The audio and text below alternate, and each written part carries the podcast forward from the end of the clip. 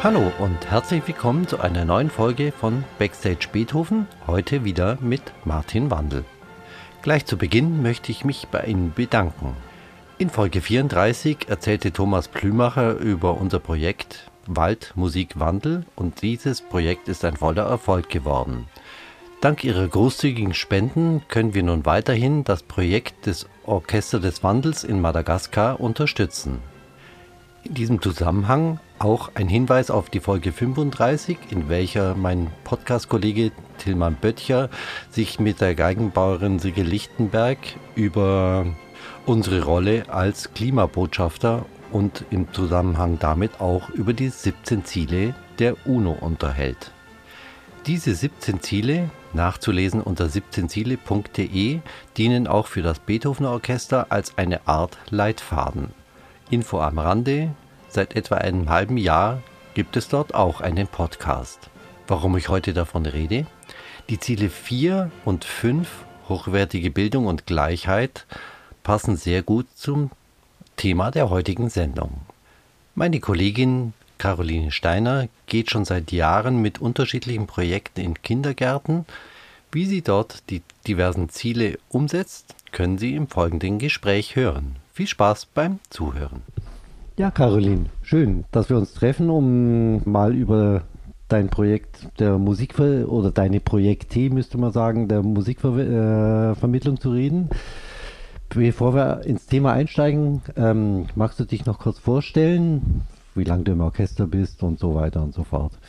Also mein Name ist Caroline Steiner. Ich spiele Cello und bin jetzt mittlerweile 18 Jahre im Orchester. Ah, auch schon so lang. Mhm. Ja, da, äh, du machst schon länger so Projekte zur Musikvermittlung für Kinder. Ist es vor allem eher Kindergartenalter oder auch ältere Kinder oder was ist so deine Zielgruppe? Also das richtet sich vor allen Dingen an Vorschulkinder. Mhm. Ja. Also ich denke, also Grundschulkinder könnten von den Projekten auch noch profitieren. Ja. Ähm, aber was jetzt das Lauschmobil angeht, äh, ja, das Lauschmobil ist, wie der Name schon sagt, ein mobiles Unterfangen, das also in die Institutionen selber geht. Mhm. Und äh, da werde ich eigentlich mit meinen Kollegen ausschließlich in Kindergärten entsandt. Ah ja, okay. Das sind dann wahrscheinlich meistens kleinere Ensembles, was weiß ich, ein Streichquartett oder Trio und ihr fahrt dann im Kindergarten so einen Vormittag lang und äh, spielt in diversen Gruppen im Kindergarten was vor, oder? Genau. Also von Seiten unseres Managements äh, der Verwaltung war schon der Wunsch, dass nicht so viele Musiker eben auch da unbedingt beteiligt sein müssen, Aha. weil das natürlich für die Diensteinteilung immer eine Herausforderung darstellt. Ja. Also von mhm. daher war die äh, Prämisse, je kleiner das Ensemble, desto flexibler und desto besser. Mhm. Ähm, ursprünglich hatte ich mal mit Streichquartett angefangen. Ja. Und äh, ja, bei dem letzten Projekt sind wir jetzt als Duo unterwegs gewesen. Okay, aha. Genau.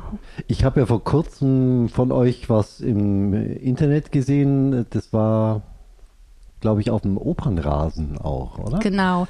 Dazu muss ja. ich ein bisschen sagen, leider, weil der Rahmen der Opernrasen war also tatsächlich eine Notlösung. Eigentlich wäre das ein sogenanntes Sitzkissenkonzert auf der Foyersbühne des, der Oper, des Theaterbonds ja. gewesen.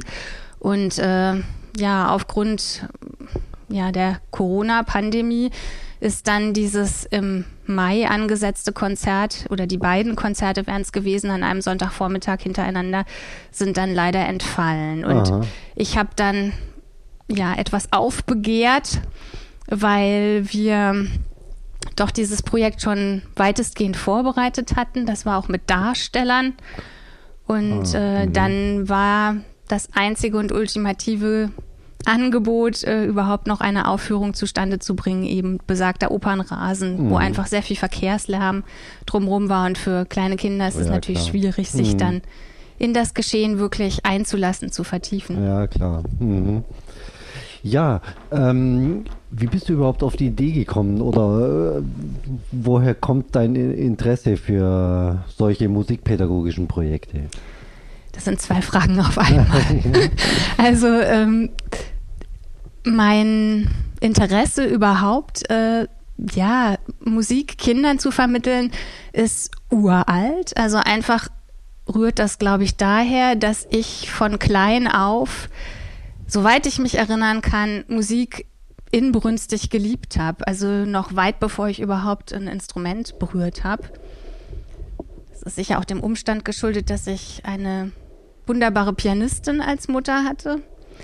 Und äh, das war schon immer eine Welt, in die ich mich auch als Kind äh, sehr fantasiereich hineinbegeben konnte. Ich habe das schon immer als Reichtum erlebt, diese Möglichkeit zu haben. Und ich hatte eigentlich auch ein Leben lang immer das Bedürfnis, anderen ja diese Tür zu diesem Paradies auch zu öffnen oder an mhm. diesem Reichtum auch teilhaben zu lassen. Und äh, wenn du dann fragst, wie kamst du dazu, das überhaupt äh, ja, unter dem Dach unseres Orchesters zu tun, mhm.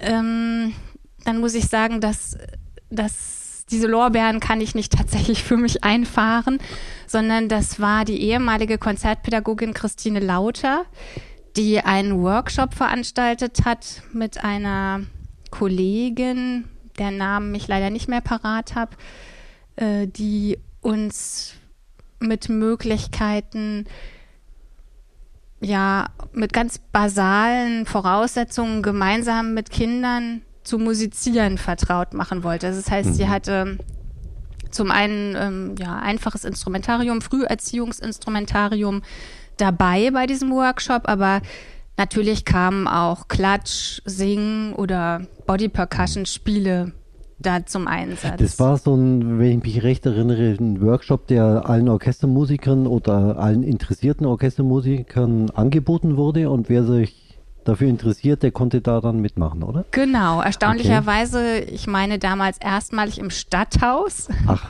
hatten wir dann einen Raum und ich glaube, das war dem Umstand damals geschuldet, dass man gemerkt hat, man muss tatsächlich auch vor die eigenen Tore treten, um Kontakte zu den jüngsten Menschen herzustellen. Mhm. Äh, ja, auch Menschen die Teilhabe an unserer Form von Musik zu ermöglichen, die eben vielleicht auch äh, schon durch die Eltern bedingt nicht den Weg zu uns in unsere heiligen Hallen ja. Äh, mhm. finden. Also wir müssen auch auf die Menschen zugehen. Mhm. So kam, glaube ich, dieser Workshop, Workshop zustande. Ja. Ich hatte den, in einer Folge, Podcast-Folge hatte ich den Michael Bergen, der war da, glaube ich, auch mit dabei. Ja. Für richtig. den war das auch, glaube ich, die Initialzündung, sein Projekt damals, ja, zu entwickeln. Mhm. Genau, der hat ja noch, auch noch mal was ganz anderes gemacht. Genau. Ja, ist auch spannend zu sehen, dass verschiedene Teilnehmer da in ganz unterschiedliche Richtungen ja. gegangen sind. Und bei dir hat sich dann in die Richtung entwickelt. Nee, äh, äh, erzähl mal drüber. Du hast ja mehrere Projekte schon gemacht. Wie entwickelst du sowas? Also wie gesagt, meine Leidenschaft dabei ist ja meine Begeisterung oder meine tiefe Liebe zur Musik im Übrigen ganz abgesehen vom Instrument, vom mhm. Cello, also wirklich die Liebe zur Musik, äh, den jungen Menschen erfahrbar zu machen. Es geht wirklich darum, dass ich eine Erfahrung ermöglichen möchte. Und da ist es eigentlich ganz unerheblich, ob das eben jetzt in, in einem Kindergarten ist und wo der Kindergarten auch immer sei oder wer da auch Träger ist oder ob das jetzt auf der Foyersbühne vom Theater ist oder eben ob es auch im Bonner Jugendsymphonieorchester ist. Also mhm. das finde ich spielt gar nicht so die ausschlaggebende Rolle, sondern wirklich diese, diese Möglichkeit, sich gegenseitig mit dem anderen in der Musik zu begegnen. Habe ich damit deine Frage beantwortet? Ähm, ich wollte schon ein bisschen konkreter reingehen. Du, wenn du in den Kindergarten gehst, hast du ja eine Geschichte dabei. Und wie entwickelst du diese Geschichten oder was inspiriert dich dazu? Also ich gehe eigentlich immer quasi anders herum vor. Also es gibt eine Geschichte, aber es gibt zuerst die Musik. Also okay. ich suche erstmal nach einem Stück und zwar gängige Stücke. Also nicht extra Kompositionen, die ausschließlich jetzt für irgendein Alter angefertigt wurden, sondern nein, ganz im Gegenteil, äh, wirklich bekannte, sogenannt klassische Werke, also mhm. klassisches Repertoire meint gängiges Konzertrepertoire, kammermusikalisches. Und ich schaue, welchen Stücken ich vielleicht aufgrund ihrer Entstehungsgeschichte oder aber ihres Titels ein sogenanntes musikalisches Programm unterjubeln kann, dass sie vielleicht in dieser Ausformung nicht wirklich zwangsläufig Eingangs haben. Mhm. Also, um das zu veranschaulichen, ich habe das Sonnenaufgangsquartett von Haydn ganz am Anfang dieser Lauschmobilaktion, also der Besuche in den Kindergärten genommen mhm. und habe mir die Exposition des ersten Satzes, also einfach den Beginn des Stückes angehört und selber versucht, äh, ja, einfach dem nachzuspüren, was passiert da, wenn man diesen Namen Sonnenaufgang zugrunde liegt, welches Bild erlebe ich oder welche Geschichte stellt sich vor meinem inneren geistigen Auge da ein. Mhm. Und dann habe ich, in dem Fall habe ich die Geschichte tatsächlich selber dazu geschrieben. Ja. Also das war dann eine Geschichte, wo eben am Anfang die Sonne aufgeht. Das sind so ganz ruhige, durchscheinende Streicherklänge am Anfang eben, mhm. also es ist ein Streichquartett. Ja. Und äh, dann nach und nach kommt immer mehr Bewegung in das Stück. Und dann habe ich das an den Waldrand angesiedelt und im Wald erwacht das Leben. Also die Käfer, Ameisen, Igel erwachen und man hört dann eben in den Sechzehntelfiguren ja, hört man, wie die Beinchen sich schnell bewegen. Oder eben, ich habe als Cello eine tiefe Sechzehntelfigur, eine schnelle auf der C-Seite ganz tief und dann ist das eben das Wildschwein, das im Waldboden nach Pilzen sucht. Mhm.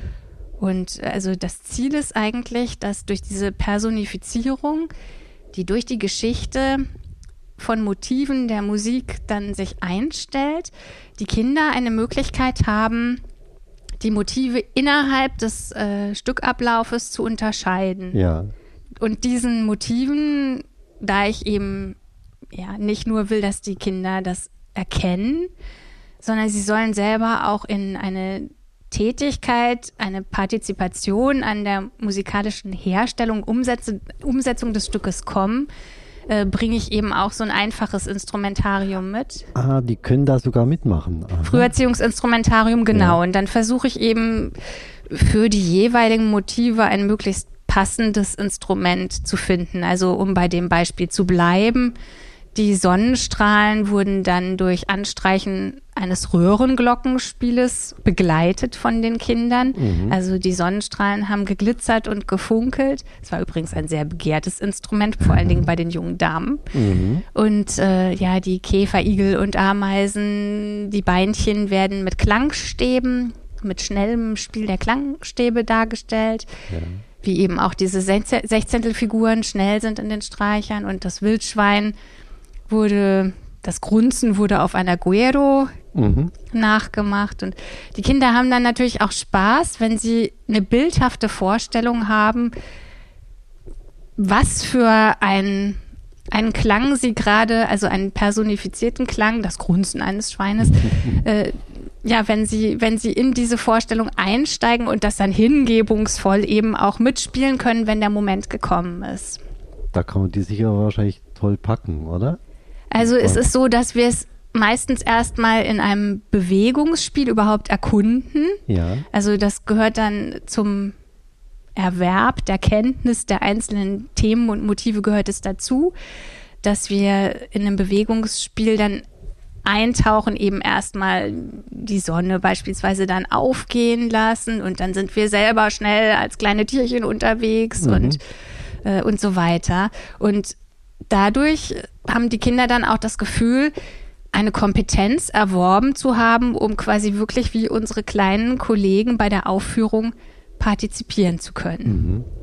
Und das Ziel dieser Unternehmung ist dann, dass wir am Ende, wenn wir eben viel gearbeitet und geprobt haben, mittels Bewegungsspiel, äh, Ratespiel, Erkennungsspiel der Themen und dann natürlich auch das gemeinsame Erproben, die Themen gemeinsam zu spielen, die Motive, dass wir am Ende eine gemeinsame Aufführung, der natürlich dann auch erstmal eine Generalprobe vorausgehen muss und so weiter, ja. äh, dass wir das dann umsetzen können gemeinsam. Rein praktisch gesehen, kommt ihr dann öfter in dieselbe Klasse? Nein. Oder? Nee, das, spielt sich alles einmal. innerhalb mhm. einer, also das Programm, das ich jetzt beschreibe, ist für die etwas größeren Kindergartenkinder gedacht. Mhm. Also die jedenfalls äh, mindestens vier Jahre alt sind. Ja. Oft ist es so, dass so viele Kinder in einer Institution vorhanden sind, dass wenn die Erzieherinnen die Beschreibung meiner Angebote hören, also meistens haben wir zwei Programme im Gepäck, dass dann die Erzieherinnen oft bei der Vielzahl der Kinder selber Gruppen formieren, dass sie dann sagen, ah ja, nein, nein, das ist dann für unsere Königskinder, für unsere Schu Vorschulkinder, die kriegen dann dieses schwierige 40 bis 45-minütige Programm. Mhm. Und das kürzere Programm mit 20 Minuten Dauer, das dann auch einfacher ist, das ist dann eher für die, für die jüngeren Kinder. Mhm. Also beispielsweise bei ja. der Unternehmung mit dem Sonnenaufgangsquartett, das war tatsächlich den wie gesagt, älteren Kindergartenkindern vorbehalten. Da hatte ich zeitgleich noch den letzten Satz von ebenso Haydns Vogelquartett im Gepäck. Mhm. Und da ist es tatsächlich so, dass da Vogelstimmen wahrzunehmen sind und es gibt aber auch äh, Pausen und da ging es dann einfach darum, also die Kinder bekamen Flöten, das war für meine Kollegen eine ziemliche Zumutung. Aber äh, also sie sollten im Wesentlichen einfach erkennen, auch wann spielen wir gemeinsam und wann pausieren wir. Also wirklich blitzwach in der Wahrnehmung sein. Sind wir jetzt dran mit Spielen oder spielt gerade keiner? Also Interaktion, wache Interaktion und dann in der Steigerung noch also da gab es natürlich Dur-Teile, es gab Moll-Teile, es gab bewegtere Teile, es gab bedächtigere Teile. Spielen wir jetzt lustige Vögel oder spielen wir gerade eher müde oder traurige mhm. Vögel? Und dann bitte genauso mitzuflöten. Ah ja, mhm. und klappt sicher auch gut, oder? Das macht einfach sehr viel Spaß, weil ich habe meine Kollegen auch von einer ganz anderen Seite kennengelernt. Mhm. Die waren ja auch mit mir und meinen Bestrebungen da erstmal ins kalte Wasser geworfen und ich bin denen wahnsinnig dankbar, dass die diese Projekte so unterstützt haben und sich auch nicht zu schade waren. Man mhm. kann ja auch sagen, ähm, ja, wir sind Mitglieder des Beethoven-Orchesters. Wie kommen wir dazu, äh, da mit Kindern sowas Niederschwelliges zu machen? Mhm. Aber es war einfach sehr schnell klar, dass das sehr anrührend ist, mit welcher Begeisterung und auch mit welchem Ehrgeiz die Kinder dann dabei sind. Und das hat auch meine Kollegen quasi angestachelt, dann besonders plakativ in die Gestaltung zu gehen und besonders leise und besonders traurig zu spielen. Und dann mhm. auch äh, bei den Kindern zu insistieren und zu sagen, nein, aber das war noch lange nicht so traurig, wie ich traurig gespielt habe. Und die Kinder haben sich da sehr ernst angesprochen gefühlt. Mhm. Sind es immer dieselben Kollegen eigentlich? Hast du ein festes Ensemble dafür oder wechselt es? Es wechselt. Und mhm. da ich jetzt, also anfänglich, ähm, also es gibt einen sehr treuen Mitstreiter, der so lange äh, sein Instrument besetzt war, immer dabei war. Mhm. Ähm, also es ist schon eigentlich ein, ein Kern von Kollegen, die ich auch bei anderen freiwilligen Projekten, also diese diese Lauschmobileinsätze geschehen ja, das muss man dazu sagen, im Rahmen unseres Dienstes. Das ist quasi der Teil des pädagogischen Konzepts. Genau, also so wie wir, wie wir Kinderkonzerte spielen mhm. auf der Bühne des Theaters, so spielen wir eben in dem Fall nicht nur für, aber eben auch mit den mhm. Kindern vor Ort in den Institutionen. Und es sind eben, das muss ich ganz klar sagen, etliche Kinder darunter. Vielleicht sogar darf ich das an der Stelle sagen, ohne, ohne jemand Unrecht zu tun. Die Mehrzahl der Kinder, die sicher nicht ohne weiteres den Weg in unsere Kinder- oder Familienkonzerte finden würden. Ja. Und ja, also ich hoffe, dass es auch wieder dazu kommt. Jetzt wegen der Corona-Pandemie war jetzt lange Pause, mhm. waren wir nicht mehr in den Institutionen. Aber wenn wir dann mal wieder entsandt werden können und auch empfangen werden können und wollen, dann hoffe ich, dass ich immer genügend Flyer für unsere Kinder- und Familienkonzerte mhm. dabei habe. Denn es ist tatsächlich dann auch die, die Frage da. Natürlich erzähle ich den Kindern auch, wo wir eigentlich unterwegs sind, was wir ja. eigentlich machen mhm. und wie es dazu geht. Und wenn wir am Ende, äh, am Ende unserer ja unsere Einstudierung, den Durchlauf haben, nach erfolgter erster Probe, Generalprobe und dann mhm. kommt der Durchlauf. Im Übrigen ist dann meistens die Erzieherin die Dirigentin. Ach, äh, ich habe ja, noch nie einen Erzieher gehabt. Mhm. Nein, Entschuldigung, das stimmt nicht. Einmal Einmal. war einer da. Ja. einer, einer war da. Und äh, oft, ich bitte diese, Entschei äh, diese Äußerung nicht als äh, boshaft zu äh, werten, sondern als äh, gerührtes Erstaunen. Oft verstehen die Kinder schneller, welches Motiv gerade gespielt wird, als die Dirigentin, die eigentlich den Einsatz geben soll. Also die Kinder Aha. haben oft einfach eine unglaublich wache Auffassungsgabe für, mhm. für die musikalischen Belange, wo sie den Erwachsenen unter Umständen, man verzeihe mir das, auch was voraus haben. Ah ja, weil sie vielleicht intuitiver an die ganze Sache rangehen. Nicht ja, vielleicht auch, weil sie fantasievoll einfach die Themen mit einem Bild assoziieren und dann in der Erkennung, mhm.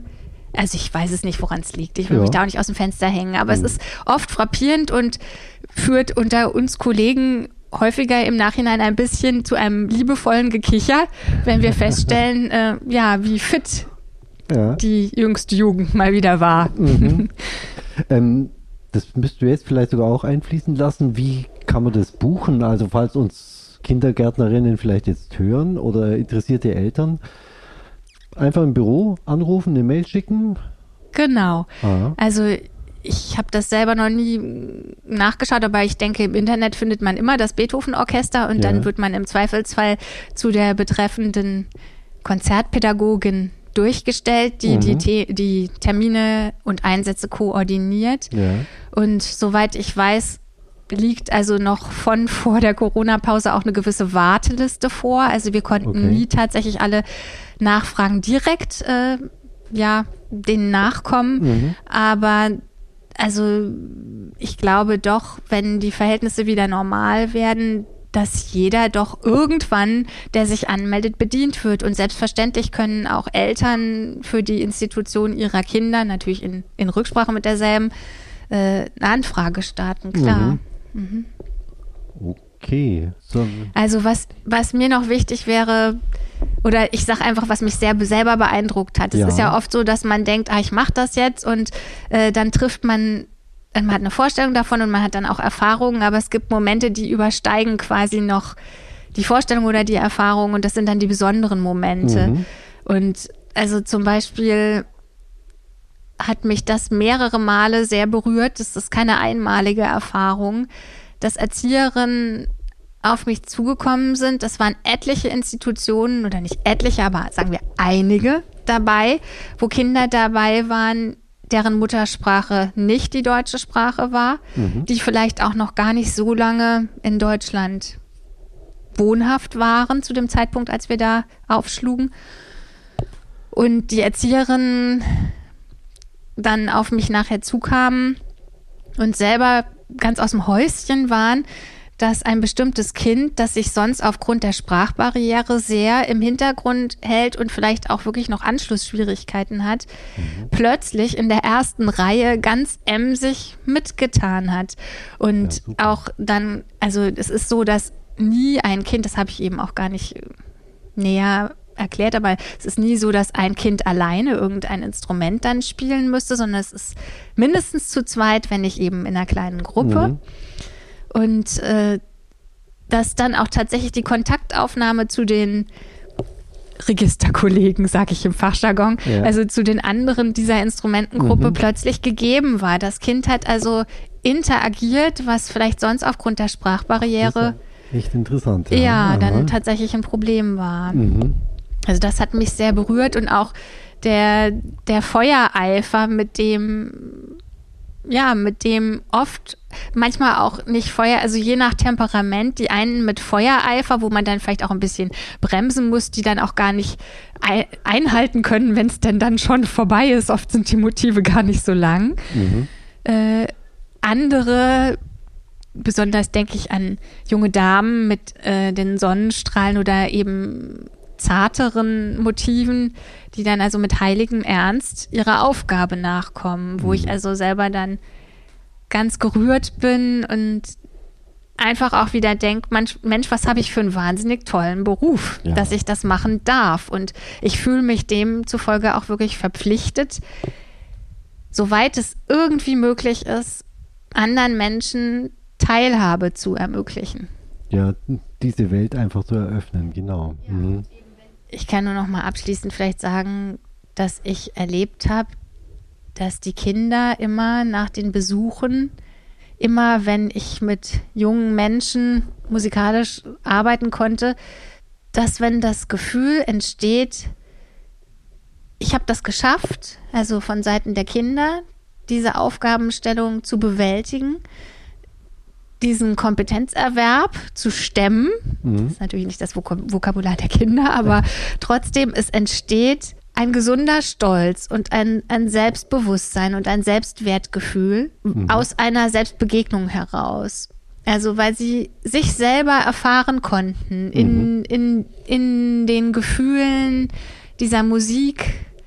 Äh, ja, sie haben sich selber da drin erfahren können und das ist, finde ich, ein unglaublicher Lohn, ein wahnsinniger Dank, wenn ich dann beim Abschied so in stolze und selbstbewusste Kindergesichter gucken kann. Mhm. Ja, klasse. Vielen Dank. Danke auch. Ja, Caroline, nochmal vielen Dank für dein Engagement und die viele Zeit, die du dafür verwendest, deine Projekte auf die Beine zu stellen. Ich kann mir nach unserem Gespräch richtig gut vorstellen, wie sich deine Begeisterung auf die Kinder überträgt. Außer dem bereits erwähnten Quartett von Josef Haydn, dem Froschquartett, hat Caroline auch Programme mit Werken von Antonin Dvorak oder Bela Bartok und natürlich auch von Ludwig van Beethoven.